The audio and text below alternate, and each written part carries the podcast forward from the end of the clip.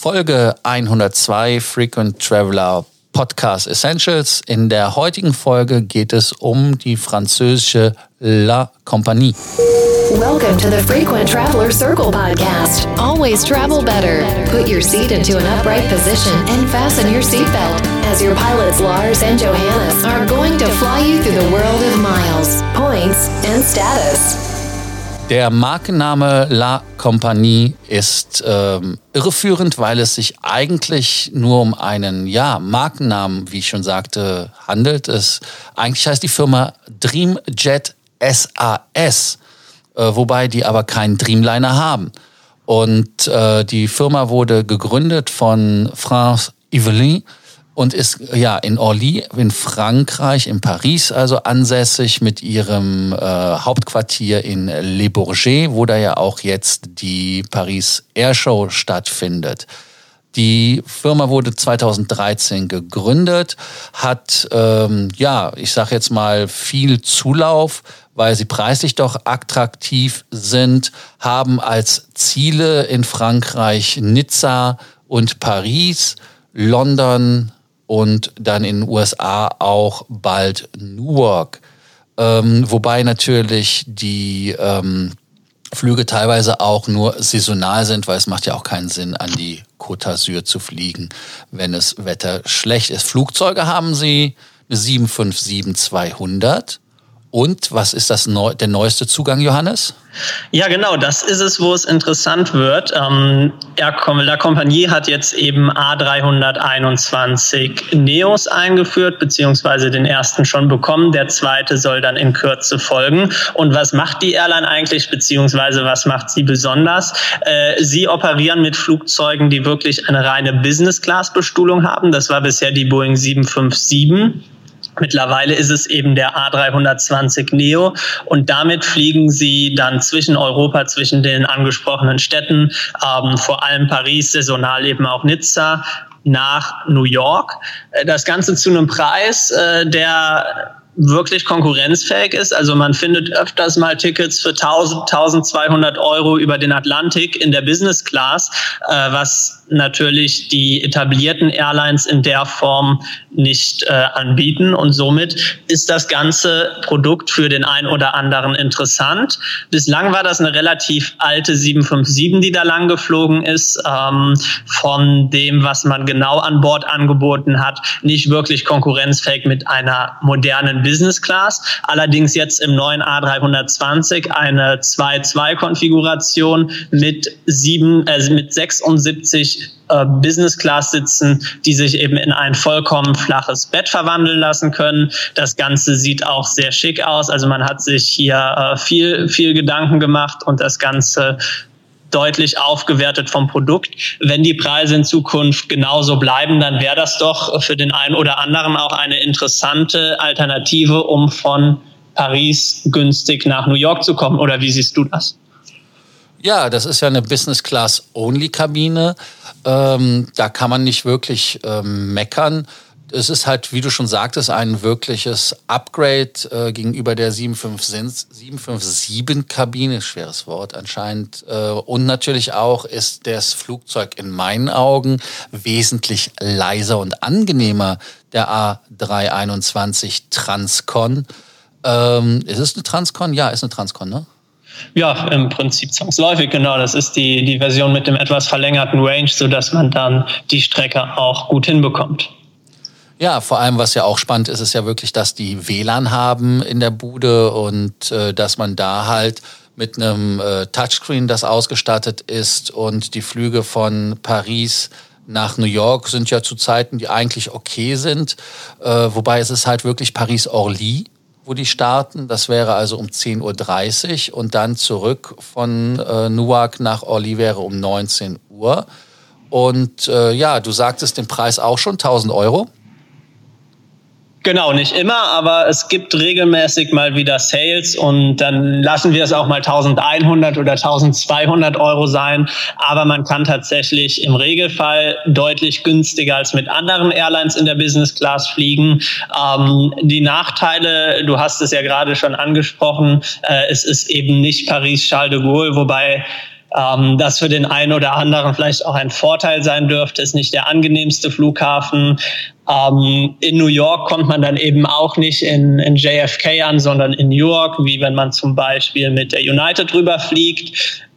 Meiner Meinung nach nimmt es sich nicht so viel, wenn man jetzt in die Stadt muss, ob man jetzt an dem einen oder anderen Flughafen ankommt. Allerdings gibt es ja viele, die den JFK da ganz klar bevorzugen. Vielleicht noch ein weiterer Nachteil, den man so sehen muss, es ist natürlich keine Airline, die jetzt äh, der Star Alliance oder einer sonstigen Gesellschaft angehörig ist. Also den günstigeren Preis erkauft man sich zumindest zum Teil auch dadurch, dass man eben nicht die Meilen bekommt, die man jetzt mit dem Lufthansa-Flug bekommen würde. Ja, das ist absolut korrekt. Es gibt zwar da ein äh, Meilenprogramm, das nennt sich My Company. Ähm, ja, das ist äh, jetzt äh, auf, der, auf dem ersten Punkt ja mal ein Plus, dass sie zumindest ein Programm haben. Heißt also im Prinzip, man äh, bekommt äh, ja äh, pro Ticket Punkte. Das kommt natürlich da auf die Klasse an. Man bekommt in der Promo Klasse ein Punkt, Best Buy zwei Punkte pro Euro, dann drei Punkte in der Semiflex und in der Fullflex sogar fünf Punkte. Wenn man Leute einlädt, kann man auch noch Punkte bei denen ähm, ja, bekommen. Das wären äh, für einen Sponsor plus zwei Punkte und plus vier Punkte vor den Sponsi, wie das so schön heißt. Das heißt also bei einem äh, Round-Trip, den man fliegt, muss man äh, bei der Minimum Availability, das sind irgendwie flexible Preise, wenn ich das richtig verstehe, ähm, dann kostet der Roundtrip 40 Punkte und es gibt da einen Aufpreis, was für mich nicht ganz ersichtlich ist, äh, wie hoch der wäre. Also das heißt, wir haben einen Spread von 40 Punkten zu 80 Punkten. Das ist ja auch schon mal nicht äh, verkehrt, wenn man sich das anguckt. Wobei das nicht jetzt unbedingt für ein USA-Ticket äh, ist. Das ist, glaube ich, das billigste Ticket. Also es ist nicht ganz so äh, klar auf der Seite. Johannes, hast du das äh, bisschen klarer für dich ziehen können, was die auf der Seite verkaufen wollen? Genau, äh, das mag für den einen oder anderen vielleicht gar nicht so, so klar sein. Äh, allerdings liegt das vielleicht auch daran, dass die Airline einfach ein unglaublich einfaches Modell hat und wir eben deutlich komplizierter denken. Also wenn man sich äh, Miles and More und so weiter anguckt, das ist ja eine Wissenschaft für sich. Wir haben Companion Awards, wir haben äh, Meilenschnäppchen und so weiter. Äh, La Compagnie operiert eben wirklich nur die Strecken ähm, Paris, New York, beziehungsweise dann teilweise saisonal noch Nizza, New York. Man hat mal London, New York operiert. Das ist allerdings mittlerweile eingestellt worden.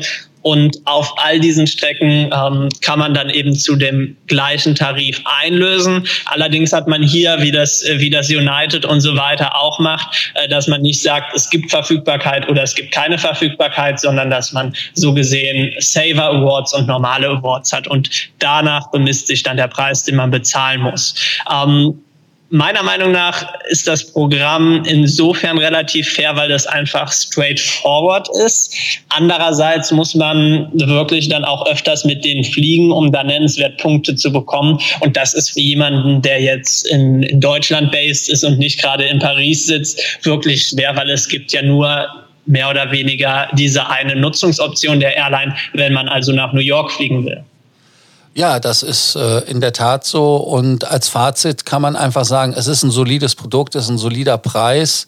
Wenn man da, sage ich jetzt mal, in, in Paris äh, die Kosten muss man natürlich auch noch äh, mit einberechnen, weil es ist nach Le Bourget rauszukommen, ist schon ein äh, Thema. Also das heißt, man kann nicht einfach nach Charles de Gaulle fliegen. Da muss man schon innerhalb der Stadt umsteigen. Das ist auch Zeit. Das wird morgens knapp. Also man müsste eigentlich schon eine Nacht vorher einplanen, oder?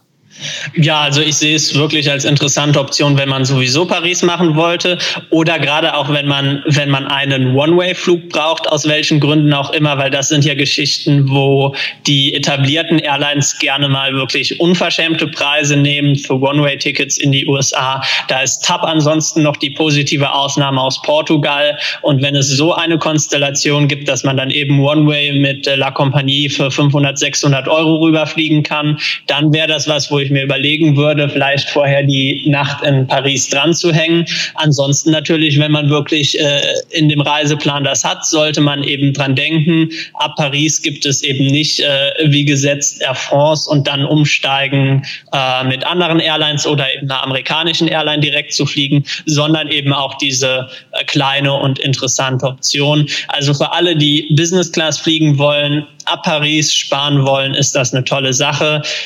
Ob man jetzt wirklich äh, das in Kauf nimmt, nach Charles de Gaulle zu fliegen, eine Nacht in Paris zu verbringen und dann rüber zu fliegen, ähm, ich würde es nicht machen, wenn es nicht in meine Reisepläne passt. Ja, das war das Fazit von Johannes, dem kann ich mich eigentlich nur anschließen. Insofern danke, dass ihr unserem Podcast wieder gelauscht und gefrönt habt. Nicht zu vergessen, äh, den Subscribe-Button zu drücken, wenn es in deutscher Sprache ist, dem Button, äh, wie heißt das nochmal auf Deutsch? Gute Frage, das, äh, den, den Folgeknopf, den...